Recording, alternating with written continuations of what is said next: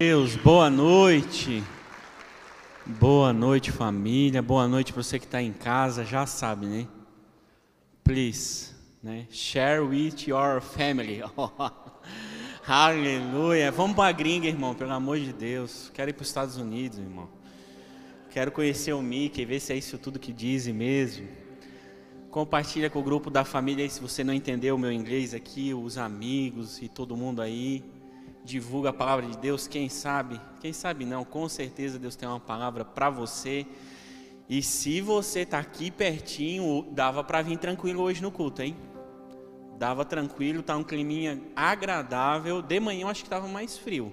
Ontem à noite com certeza, né? Ainda bem que os jovens o pessoal está desanimado hoje aqui na frente, né?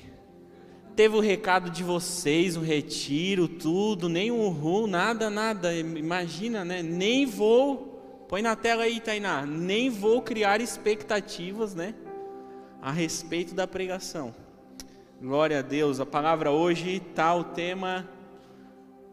Não crie expectativas. Então, assim, ó. já estou me defendendo. Se a mensagem for ruim, tá tudo certo. Porque não cria expectativas tenha esperança. Nós vamos ler uma passagem no Evangelho de João, capítulo 11. Eu dei uma picotada, então não adianta você acompanhar na sua Bíblia. Acompanhe aqui no telão conosco. Diz assim a palavra de Deus: Um homem chamado Lázaro estava doente. Ele morava em Betânia com suas irmãs, Maria e Marta. As duas irmãs enviaram um recado a Jesus dizendo: Senhor, seu amigo querido está muito doente. Ouvindo, portanto, que Lázaro estava doente, Jesus ficou mais dois dias onde estava. E acrescentou: Nosso amigo Lázaro adormeceu, mas agora vou despertá-lo. Quando Jesus chegou a Betânia, disseram-lhe que Lázaro estava no túmulo havia quatro dias. Marta disse a Jesus: Se o Senhor estivesse aqui, meu irmão não teria morrido.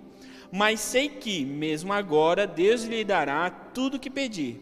Jesus lhe disse: Seu irmão vai ressuscitar. Sim, respondeu Marta, ele vai ressuscitar quando todos ressuscitarem no último dia.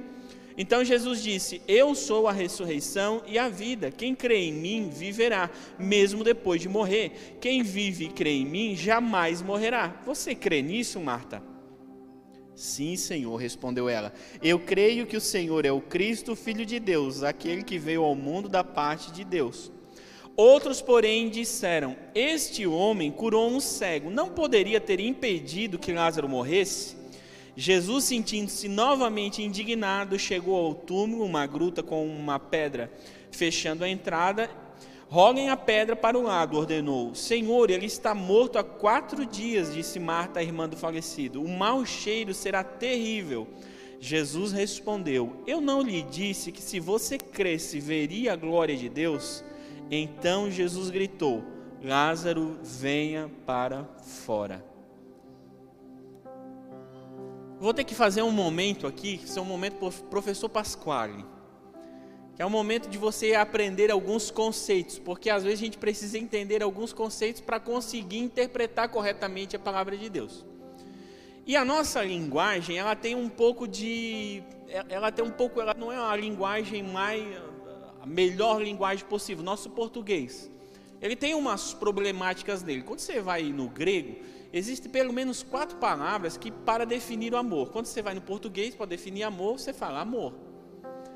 Então você começa a perceber que há uma dificuldade, às vezes, de entender conceitos da palavra de Deus, porque não há palavras em português para expressar. As pessoas estudiosas, bem estudiosas, igual o pastor Ramon, às vezes elas vão lá numa Bíblia em inglês, porque o inglês, que é um pouquinho mais avançado, ele tem mais palavras, mais significado para você compreender, né, ver mais versões, para que você tenha o um entendimento da passagem correta. E mesmo assim, no português, há palavras de duplo sentido. Por exemplo, às vezes você usa a palavra orgulho para algo bom. Às vezes você fala assim, ah, estou orgulhoso de vocês, como, como quem diz, poxa, eu estou alegre com tudo que você tem. Eu estou satisfeito, eu sou grato, eu estou contente que você alcançou alguma coisa. Você fez algo que me deixou orgulhoso, me deixou alegre. Só que biblicamente, quando a gente vai ver a palavra orgulho, você acha a definição da palavra orgulho algo bom na Bíblia? Spoiler para ti, você não acha? Orgulho na Bíblia é um pecado. Sempre é um pecado e nunca é definido como algo bom. Mas no português, às vezes a gente né, faz usa as palavras com outros sentidos, que estão às vezes muito distantes daquilo que a palavra que, queria representar no primeiro momento. Então nós temos um problema aí, eu apresentei um problema para você, para dizer o porquê do tema da mensagem daquilo que eu quero falar. Não crie expectativas. Então a palavra expectativa nós temos esse exato problema por não entender conceitualmente a palavra e às vezes achar que é uma palavra por definição boa, a gente começa a criar expectativas e não entender corretamente aquilo que realmente significa. E aí, quando a gente vai para a palavra de Deus, a, palavra de Deus vai nos ensinar coisas contrárias às expectativas. Então, falando do, do, do, do, português, a expectativa, a, a, o, a expectativa seria o antônimo da esperança. E agora, nesse momento, você está tentando voltar à oitava série, na tua mente está pensando, antônimo, o que, que é antônimo mesmo? Sinônimo, antônimo. Antônimo é aquele que é o contrário, isso. Antônimo é aquele que é o contrário. Então a palavra expectativa é o contrário da palavra esperança. E biblicamente falando, quando você vai estudar a palavra de Deus, a palavra de Deus nunca vai te fazer criar expectativa, sempre vai te chamar a ter esperança. Então, com isso dito, né, com isso estabelecido, entendendo que a expectativa é um modo passivo de espera, entendendo que a expectativa, o que é um espectador? Né? Quando você está na frente da TV, você é um espectador, perfeito? Então você não está esperando, você está expectando. Olha aí, eu tive que procurar isso aí, eu tive que procurar no dicionário mesmo, bem certinho para ver. Então, quando você está vendo alguma coisa na televisão, você está observando, você está expectando, você não está esperando. Você está vendo um filme, você está esperando alguma coisa? Não está esperando nada. Então, expectativa, quando eu tenho expectativa, eu expecto, eu não espero. Então, espera diz respeito à esperança. E expectativa diz respeito a observar observar as coisas de modo passivo. Então, quando eu coloco expectativa nas coisas, eu espero, observo, aliás, eu não espero, eu observo aquilo de modo passivo. Eu não vou fazer nada, eu só estou observando. Sabe quando tu vai comprar na loja? Quer dizer que tu não vai comprar, né? Que a moça vem para te vender e tu fala assim, tô só, tô só olhando. Então, a próxima vez tu diz, eu só estou na expectativa. Eu só estou observando, estou expectando, não tenho esperança. Né? Não, eu não tenho esperança nenhuma, moça, de comprar alguma coisa. Eu estou só na expectativa. Ou seja, eu só estou observando. Ver né, se tem o meu tamanho, se, se é realmente isso, se não é. Isso é bom. Um lugar bom para te criar expectativa. Na loja, que daí tu vai gastar menos, né, Gui? Na loja você tem mais expectativa, você vai economizar que daí você vai ter o modo passivo da observação. Eu estou olhando, observando, analisando, vendo, pensando só, não fazendo mais nada. Então, a expectativa é o modo passivo da espera, é quando você se torna espectador de algo ou alguém. Por isso, de acordo com os nossos sábios anciões de antigamente, nos diziam através de ditados populares, a expectativa é a mãe da frustração. Porque imagina que você está só olhando aquela roupinha, essa é para as irmãs, né? que é para as irmãs fixar bem e a gente vai para a roupa. Você está olhando aquela roupinha e aí você viu que o preço dela não combinou. Aí você ficou frustrado. Você ficou frustrada porque não deu para você ter esperança na compra daquela roupinha. Então você só olhou, você só. Então, quando você coloca expectativa nas coisas, é bem provável que você se frustre. Então, quando o teu coração cria algum tipo de expectativa, é bem provável que a gente se frustre. E aí você está pensando na tua cabecinha, então, Neto, eu, eu não vou querer mais nada na vida? Não, você pode querer tudo na vida. Não estou dizendo para você não querer. Eu estou dizendo para você não criar expectativa, que é o modo passivo de ficar olhando as coisas acontecerem. Imagina, você é um espectador das coisas. Você quer ser um espectador? Já falei para você, você vai assistir um jogo de futebol. Quem está assistindo um jogo de futebol é o quê? Um espectador. Apesar desses homens reclamarem, reclamarem do time, reclamar do jogador, eles são apenas observadores. Por quê? Porque não dá para fazer nada. Ou você acha que existe um microfone na tua TV que vai falar para o Tite que ele deve mudar algum jogador? Não tem. Então ali, quando você está vendo uma televisão, você é um espectador. Então você tem expectativas a respeito de como o Brasil deve jogar. Novela não, porque a gente não vê novela, parece que não vê, né? Crente eu acho que não vê novela. Mas vê série, que no final dá tudo a mesma coisa, mas a gente não se sente culpado, né? Quando vê série não sente culpa. Se for novela, se for novela da Globo é culpa dobrada. É o pior pecado, né? O pior pecado do mundo é ver novela da Globo. Mas daí vê uma série que só Jesus na causa, irmão. Vê uma série complexa, complicada. Mas deixa para lá que não é. A aula não é disso hoje. Então você quer ser espectador, você vai para frente da sua TV e começa a observar. Ou vai para frente do teu Instagram e começa a ser um espectador da vida de outras pessoas. Começa a criar um monte de expectativa dentro do teu coração daquilo que você acha que deveria ter. E aí você não tem. Por quê? Porque você está sendo espectador da vida de outras pessoas. Então não crie expectativas. Além de ser a mãe da frustração, a expectativa é filha da presunção. E aqui vai outro conceito para te começar a entender. Porque às vezes a gente é presunçoso, a gente tem um resumo, uma conclusão, a gente tem uma capacidade lógica de julgar alguém, presumir como esse alguém deve se comportar. Então eu olho para o Ivonir e digo: Poxa, o Ivonir, onde ele está, né, ele deveria se comportar dessa e dessa e dessa e dessa maneira. É essa a expectativa que eu tenho dele. Quando o Ivonir não se comporta da maneira como eu acho que ele deveria se comportar, aí eu fico frustrado. Fico sentido. Fico que ofendido. Eu sinto-me no direito de ficar frustrado e ofendido, porque eu presumi que uma pessoa deveria se comportar de tal e de tal maneira. Quando ela não se comportou, irmão, olha o tamanho do nosso orgulho. Depois que eu aprendi essa palavra presunção, eu sempre oro a Deus e falo assim: Senhor, guarda-me do meu orgulho e guarda da minha presunção. Guarda-me de olhar para as pessoas e achar que eu sei como elas deveriam agir, se comportar e qual decisão elas deveriam tomar. E que se elas não tomarem essa decisão, eu vou me frustrar. Por quê? Porque elas me frustraram, me ofenderam.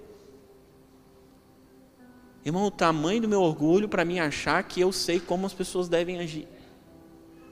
Eu nem. Irmão, já viu que a gente consegue resolver o problema de todo mundo, consegue resolver o nosso, irmão? É por causa disso que a gente é presunçoso.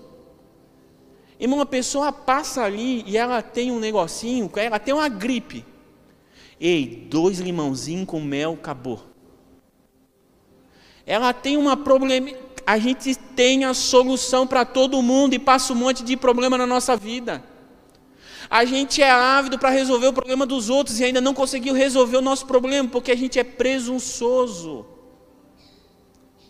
A gente presume como as pessoas deveriam se comportar e como elas resolveriam os seus problemas. E às vezes, de presunçoso, a gente quer ser resolutivo, né? quer resolver o problema das pessoas e acaba que a gente resolve o problema de todo mundo e depois se sente angustiado porque ninguém resolveu o nosso problema. Mas Deus não te chamou para resolver o problema de outras pessoas. Não nesse sentido. Mas para extrair delas a solução dos problemas. É por isso, às vezes, irmão, que tem gente que pensa que a igreja deveria vender tudo e comprar comida e dar para os pobres. Porque é uma pessoa que ela acha que ela tem que resolver o problema de todo mundo. Então ela fala assim: ó, vende o som, não precisa dessa cadeira, podia sentar no chão. Pega essa, essas cadeiras, dava tanto e sacolão, irmão. Não é isso. O evangelho não é isso. O evangelho não é para resolver problema, irmão. Jesus disse: ah, Tu pensou que eu vim trazer paz, eu vim trazer espada. Isso deixava os discípulos tudo doido, em parafuso. Espera aí, não é para resolver problema, não, irmão. É para redimir a tua alma, porque problema tu vai continuar tendo pelo resto da vida. Tu vai continuar tendo problema pelo resto da vida, então não é esse o evangelho. Então a gente tem uma expectativa. A gente pensou e presumiu na nossa cabeça e tem uma expectativa a respeito do Evangelho, a respeito das pessoas, a respeito dos momentos. A gente tem expectativa até a respeito do culto.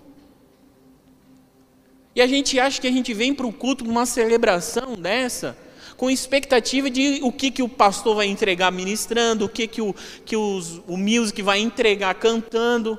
Ao invés de ter a esperança de vir aqui e dar o seu melhor culto para Deus, de abraçar o maior número de gente, porque é para isso que você veio, para amar outras pessoas aqui e cantar junto com elas a Deus.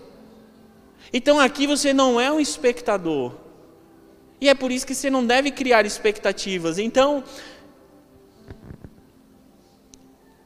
a presunção é filha do orgulho e faz eu definir como as pessoas deveriam ser e agir. Quando as pessoas não são e não agem de acordo com o que eu imaginei, sinto-me do direito de sentir frustrado. Marta e Maria tinham expectativas quanto ao que Jesus deveria fazer. Então, olha só, Marta e Maria tinham uma expectativa a respeito daquilo que Jesus deveria fazer na vida do irmão delas e na vida delas, que era curar a doença de Lázaro. Então, a mensagem delas para Jesus, né, elas, elas, elas falam assim, elas mandam uma carta, mandam alguém avisar, um pombo correio, sei lá. Senhor, seu amigo querido está muito doente. Percebe a sutileza? Criar expectativas a respeito daquilo que Jesus deveria fazer e já coloca em Jesus a responsabilidade. Jesus, o teu amigo muito querido não é qualquer um, Jesus. Olha só, presta bem atenção naquilo que eu tenho expectativa a teu respeito. O teu amigo que é muito querido. Sabe quando você vai conversar com alguém na expectativa de receber algo e você já vai lançando assim, né? Não, porque tu sabe, né, que um dia eu te ajudei, né? Não não tô te cobrando. Não tô te cobrando. Deus me livre de te cobrar, mas é que eu tô precisando muito. Meu irmão. Gatilho mental para cima de nós, irmão. Não estou te cobrando, mas estou te cobrando. Então eu tenho uma expectativa. Eu te dei algo, eu te fiz algo no passado e agora eu tenho uma expectativa de receber de volta. Então, irmão, quando a gente faz coisa para as pessoas na expectativa de receber de volta, irmão, no céu não está o nosso galardão.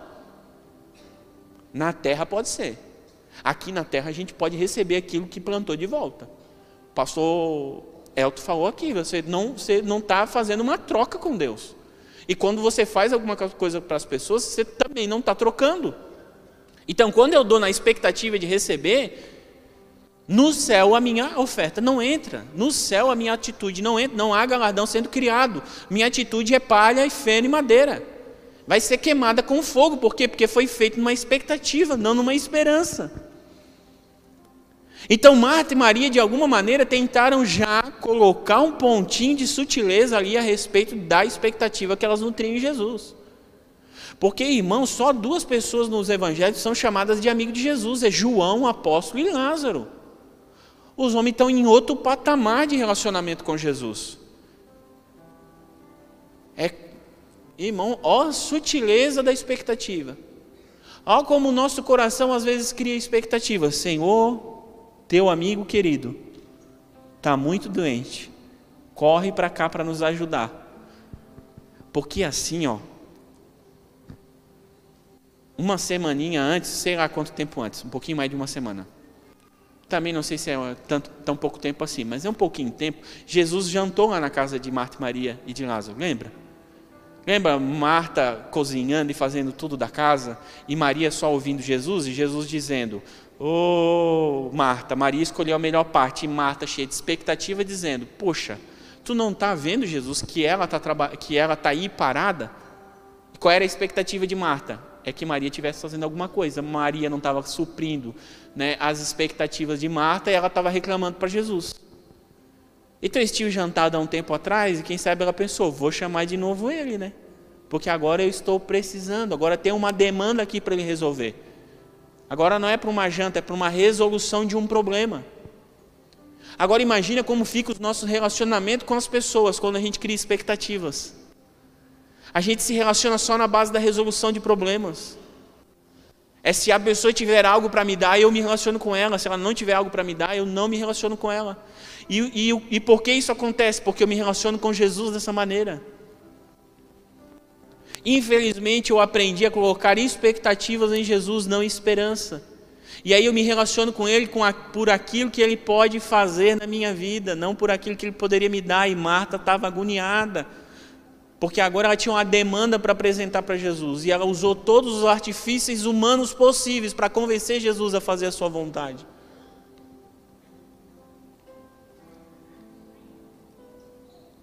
Então Marta e Maria tinham expectativas quanto ao que Jesus deveria fazer, curar a doença de Lázaro, mas Jesus não vive nem age de acordo com as nossas expectativas.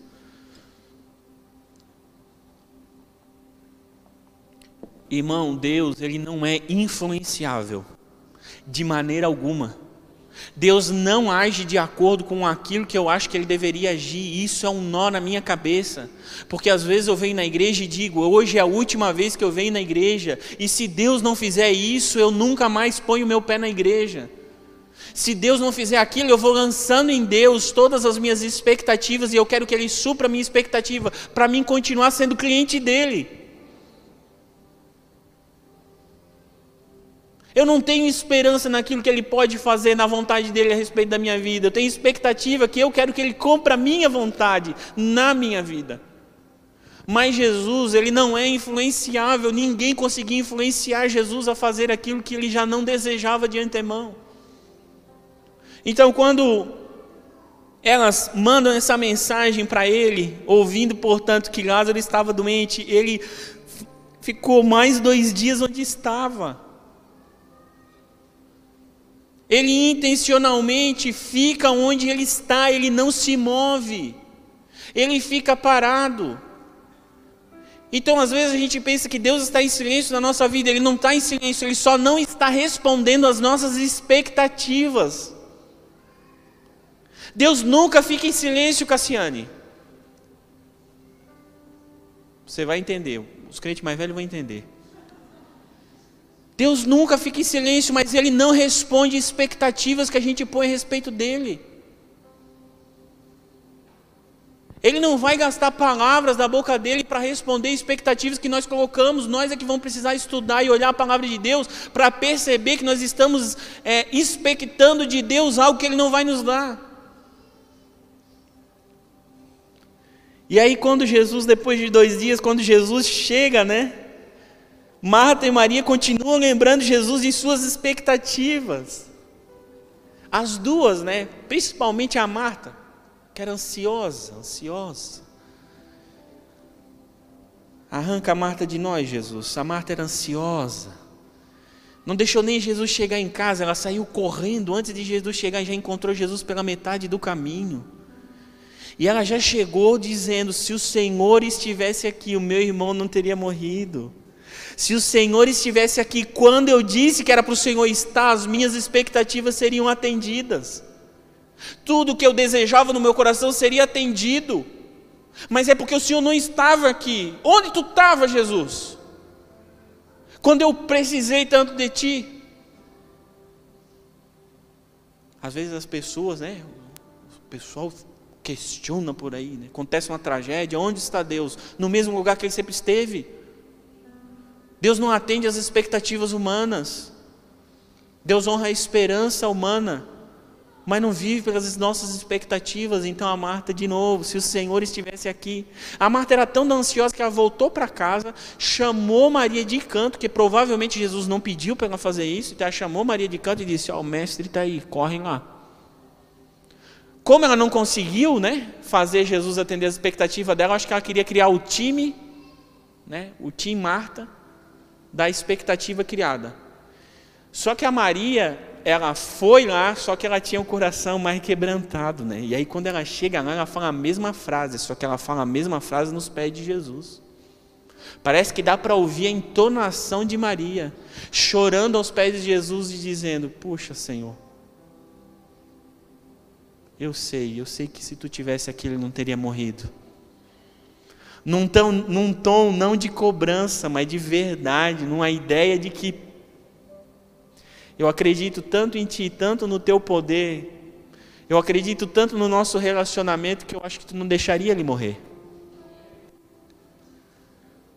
Mas isso é só uma suposição, não está na Bíblia. É só uma conjectura.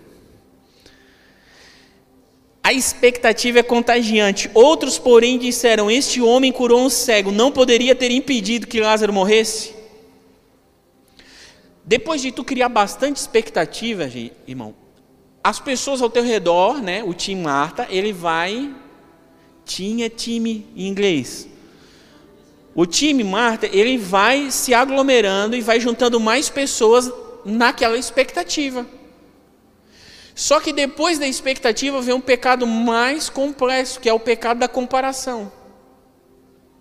E aí os fariseus que vieram chorar com, com Marta e Maria, eles olharam aquilo e disseram: Puxa vida, esse cara curou cego, ele podia ter curado Lázaro. Então, depois de você criar expectativas a respeito daquilo que Jesus deveria fazer na tua vida, tu começa a olhar para a vida de outras pessoas e comparar aquilo que Jesus supostamente fez na vida de outras pessoas com aquilo que ele deveria fazer na tua. E aí você diz: Poxa, Jesus, curou um cego, essa dor de cabeça era fichinha, por que tu não está fazendo? Porque a comparação é do diabo, irmão. Comparação é do diabo. Compara, não, não, se compare, não compare ninguém, não compare os resultados, não compare a tua vida, não compare testemunhos, não compare nada. A comparação é fruto de uma expectativa. Expectativa é pecado, irmão. Então agora eles carregaram Jesus, mas Jesus obviamente não ficava carregado, mas quiseram carregar Jesus de uma expectativa. Jesus, Jesus estava indo lá para um, para um velório, o que, que eles queriam? Deixar Jesus culpado? Gente, para para pensar. Jesus estava indo num velório prantear com as pessoas e com a família, e os caras queriam culpar Jesus pela morte dele. De Lázaro. Ou, oh, às a gente faz isso. Mas a gente não fala porque a gente é evangélico. Mas a gente faz isso. Lá no fundo da nossa alma, a gente está culpando Jesus por não atender as nossas expectativas. A gente não fala em voz alta, isso fica só dentro do coração. A gente não tem coragem de culpar com a boca, mas o coração culpa Jesus por não ter atendido as nossas expectativas.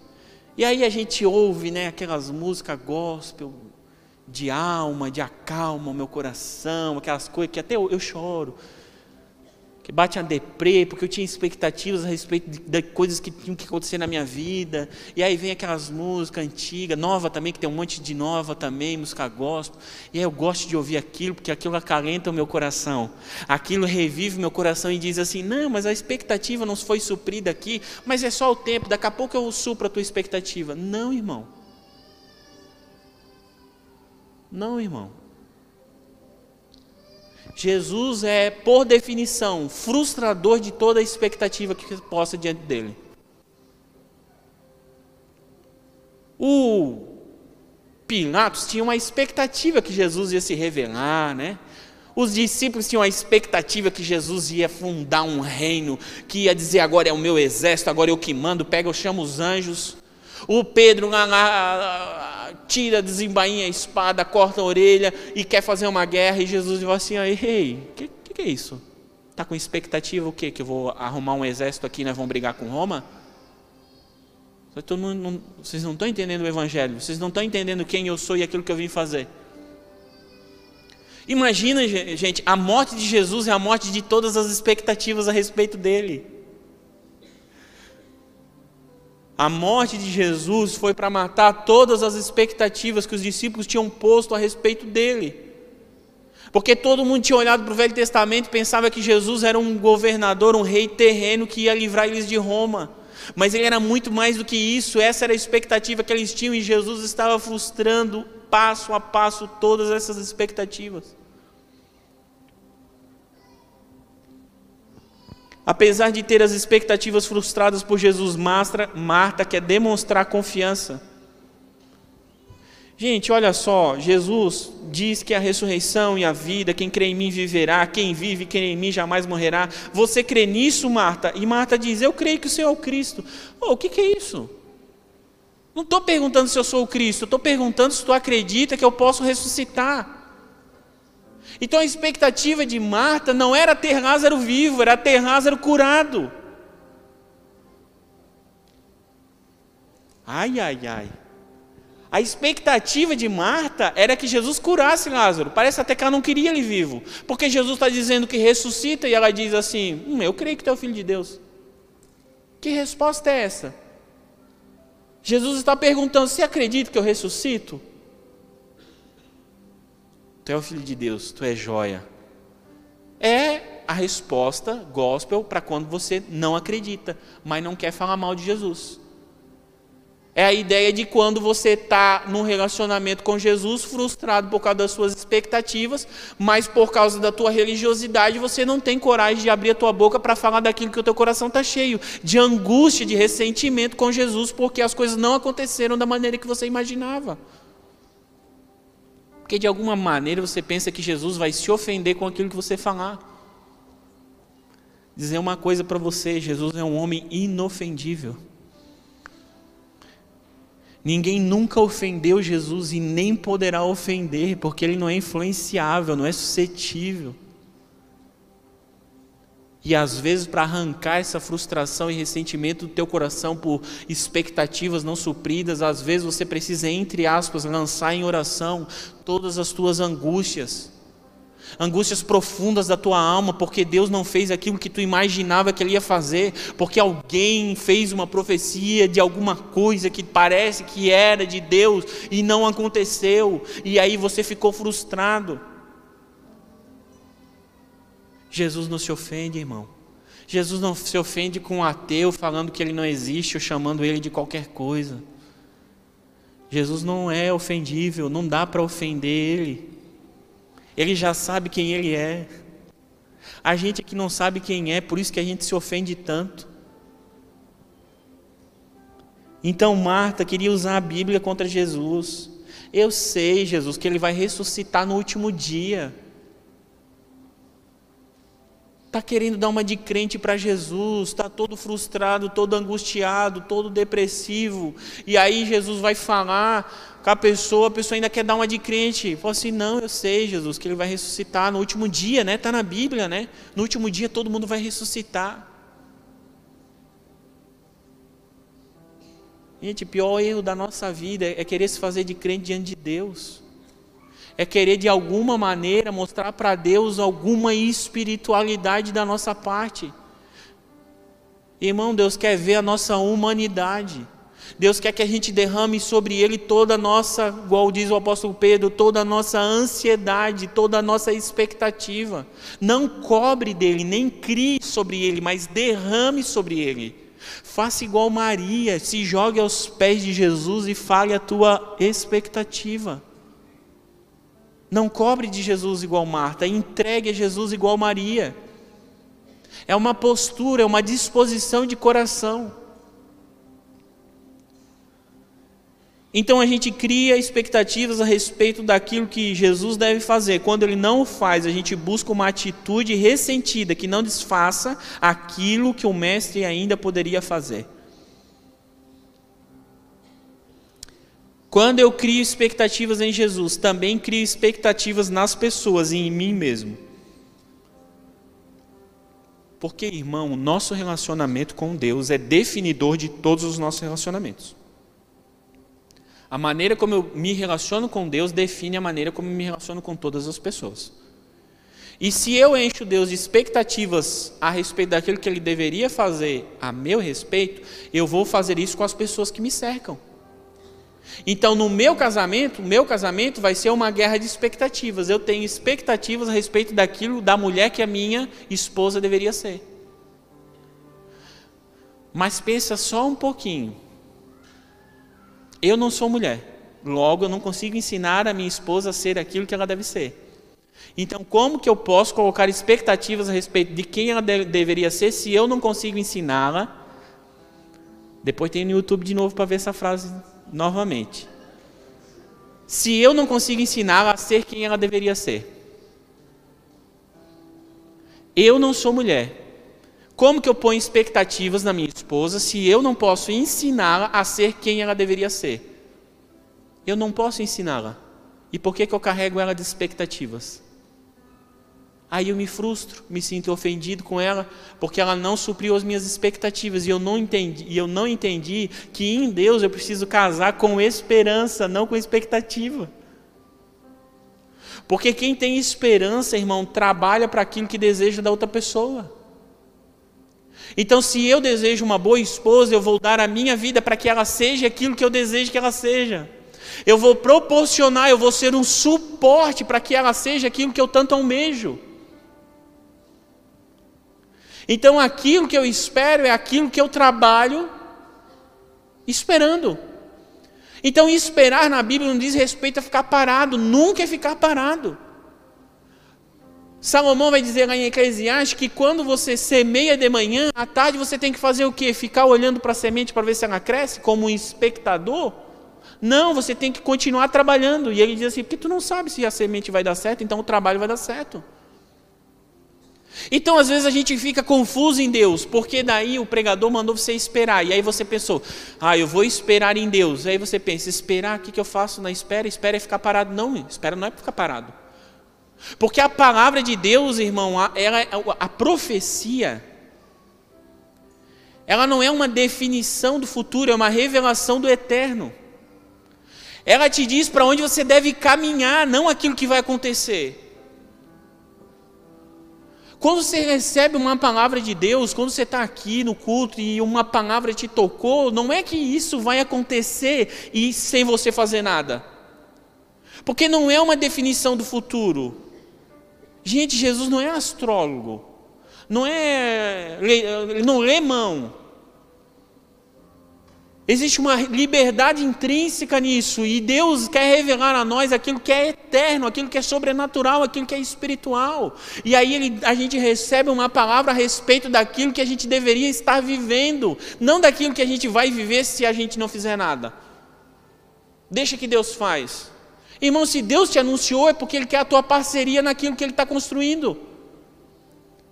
E aí a gente pensa, vou esperar em Deus. A gente gosta do Salmo 40, eu acho, né? Esperei com paciência no Senhor. Pensa o quê? Que Davi sentou numa pedra e disse: Ele falou que eu vou ser rei, então eu só vou esperar aqui em cima da pedra sentado, ficando olhando as ovelhas.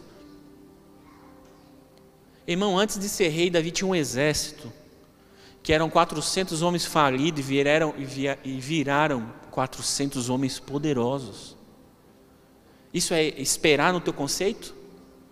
Isso não é ficar parado, irmão. Então, quando você recebe uma palavra de Deus que você acredita que é de Deus, você deve dar a tua vida por aquela palavra. Porque não é uma definição de futuro, é uma revelação da eternidade, daquilo que é eterno, daquilo que Deus gostaria que você estivesse vivendo, mas ainda não está.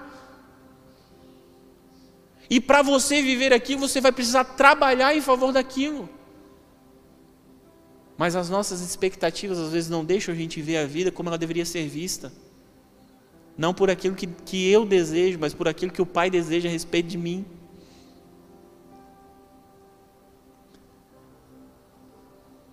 Então, quando eu crio expectativas em Jesus, eu também crio expectativas nas pessoas. E quando eu crio expectativas nas pessoas, sabem mais, mais quem que eu crio? Em mim mesmo. Aí eu tenho expectativas a meu respeito. E aí eu começo a ficar oprimido, angustiado, porque, porque parece que todo mundo quer que eu seja de um jeito e eu me sinto oprimido. Porque eu trago sobre mim as expectativas que outras pessoas têm. Como eu não sou livre, liberto em Cristo, para não né, ser. Para não ter problemas com expectativas, eu trago a expectativa que outras pessoas têm ao meu respeito. E aí eu acabo vivendo aquilo que as pessoas acham que eu deveria viver, não aquilo que Deus acha que eu deveria viver. E aí vem culpa, vem angústia no meu coração. Por quê? Porque eu botei expectativas em Jesus, botei expectativas nas pessoas, acabei botando expectativa em mim mesmo. E aí eu acho que para fazer as coisas eu preciso, né? Ah, eu não vou fazer isso porque eu não tenho capacidade, eu não vou fazer aquilo. É expectativa, irmão. Isso é tudo fruto da expectativa. A expectativa trava a gente. Como a gente tem expectativa nas outras pessoas, a gente acha que para elas fazerem aquilo que elas foram chamadas para fazer, ela teria que estudar mais, ela teria que fazer mais. A gente cobra de nós mesmos isso. E a gente fica aprisionado num limbo de expectativas. E Jesus, essa noite, quer arrancar todas as expectativas do teu coração. E para isso, irmão, não é arrancar a palavra, ele vai matar, ele vai deixar morrer. Jesus intencionalmente ele vai deixar morrer todas as expectativas da tua vida. Porque ele não quer curar Lázaro. Ele quer ressuscitar Lázaro. Ele quer que você entenda de uma vez por todas que a vontade dele é muito superior à tua vontade. Ele quer que você compreenda que Ele tem bons propósitos, bons sonhos a teu respeito.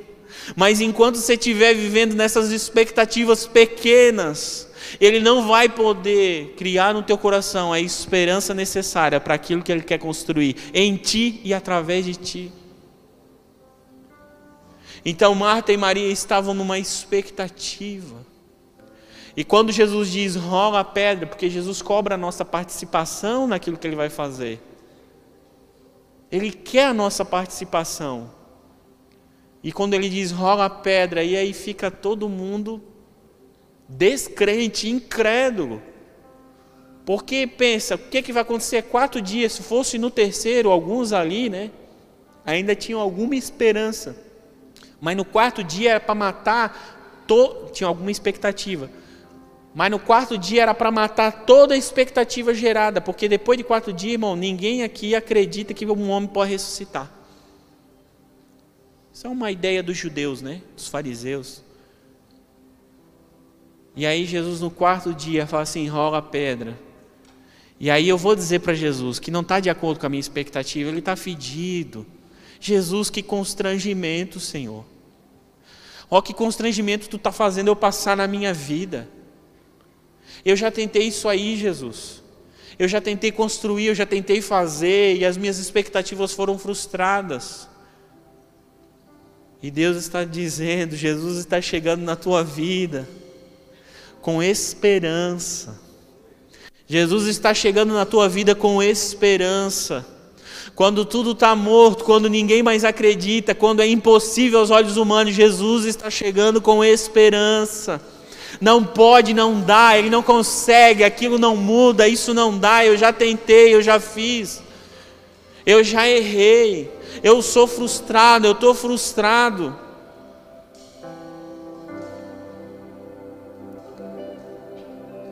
Precisamos discernir se o Jesus que acreditamos é produzido por, pelas nossas expectativas ou o Cristo que faz de tudo de acordo com a vontade perfeita do Pai.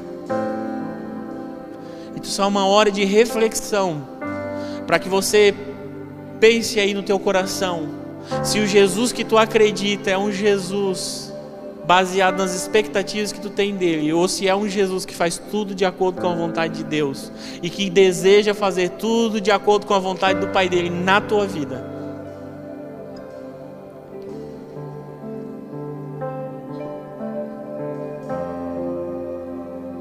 Jesus para a gente terminar, Jesus é a nossa esperança, não nossa expectativa.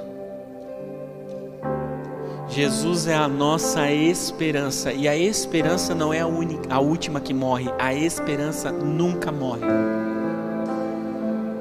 O que morre é a expectativa a respeito daquilo que eu achava que deveria ser feito. Agora, a esperança de Deus fazer aquilo que Deus acha que deveria ser feito nunca vai morrer, porque Deus sempre vai cumprir a sua vontade.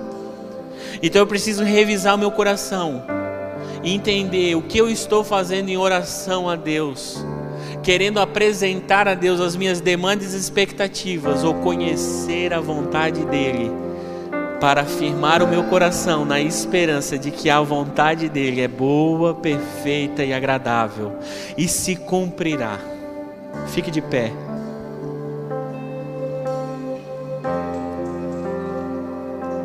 E nós, através dele, somos a esperança do mundo, não aquilo que o mundo expecta, mas aquilo que o mundo precisa. O apóstolo Paulo fala: Cristo em vós, a esperança da glória.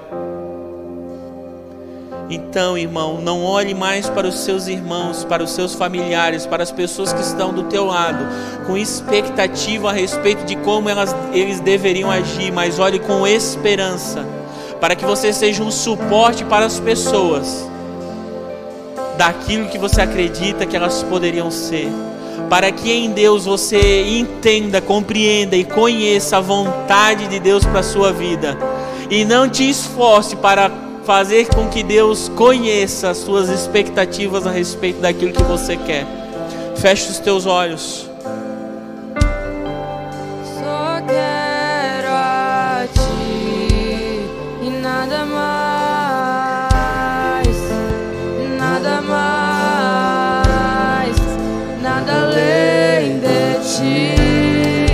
Fale com o Espírito Santo. Peça que o Espírito Santo revele todas as expectativas do teu coração.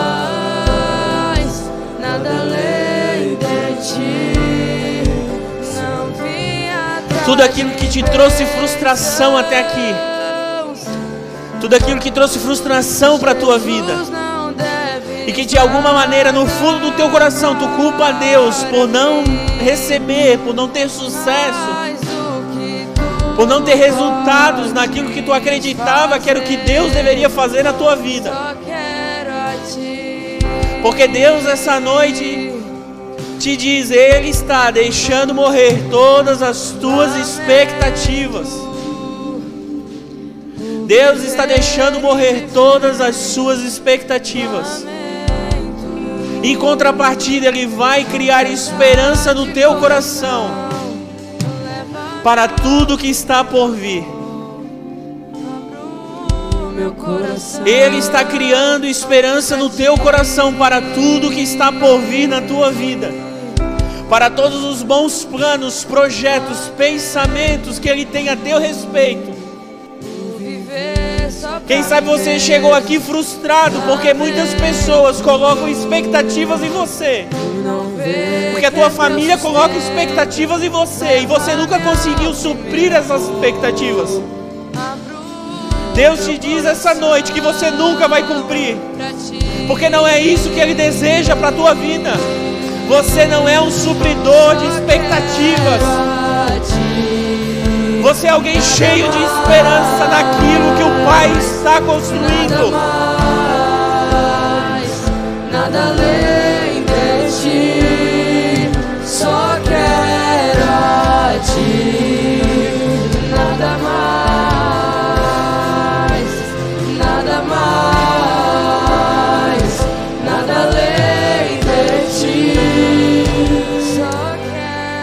Existe alguém aqui que entrou essa noite assim, com o coração angustiado, triste, porque realmente está vivendo uma fase onde parece que não há mais esperança? Tem alguém? Levanta a mão.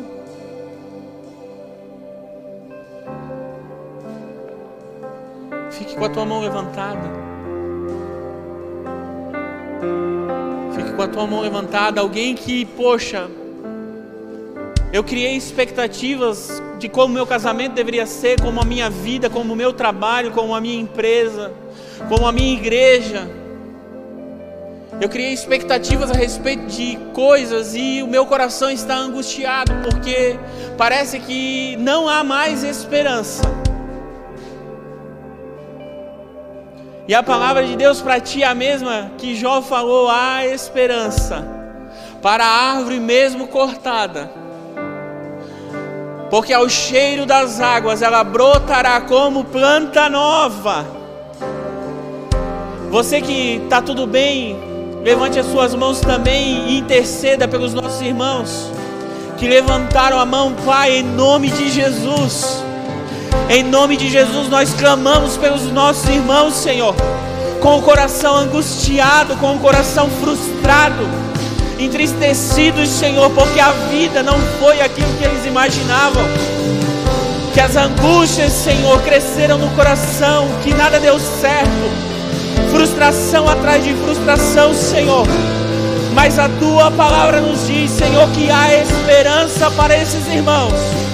E em nome de Jesus, como família, como igreja, Senhor, nós declaramos sobre a vida deles esperança do alto, favor do alto, palavra do alto, para que eles creiam, Senhor, que tu estás trabalhando, que a tua palavra está agindo, Senhor, e que tu vais encaminhar tudo para o teu bom propósito, que tu vai pegar toda a frustração, Senhor, e transformar em esperança. E que nesse momento, Senhor, aquilo que tu pedes é role a pedra, role a pedra, role a pedra, porque o teu milagre está chegando. Em nome de Jesus, em nome de Jesus. Em nome de Jesus. Existe alguém aqui que ainda não declarou Jesus publicamente como Senhor e Salvador da sua vida? Como sua única e possível esperança? Tem alguém aqui? Todos já declararam? Tem alguém que nunca veio aqui na frente? Receber a oração da igreja? Existe, levanta sua mão se tem alguém. Existe, estou me esforçando, pastora Cris. Existe alguém? Glória a Deus, feche teus olhos, faça assim, com a, faça assim com as tuas mãos, depois feche teus olhos. Como alguém que vai receber uma bênção de Deus, Pai, em nome de Jesus. Em nome de Jesus, eu abençoo o teu povo, Senhor, no nome de Jesus que toda frustração seja arrancada do coração dos meus irmãos, que todas as expectativas, Senhor, colocadas em Ti, em alguém, em si mesmo, Senhor, caiam por terra, morram, Senhor. E que o poder da tua ressurreição, Senhor, que vai criar esperança no coração dos meus irmãos, que o teu Espírito, Senhor, enche e produza esperança, Senhor, naquilo que tu já estás fazendo, vais fazer, nos teus bons planos e bons propósitos. Em nome de Jesus, em nome de Jesus, nós abençoamos a tua igreja no nome de Jesus. Amém. Deus abençoe.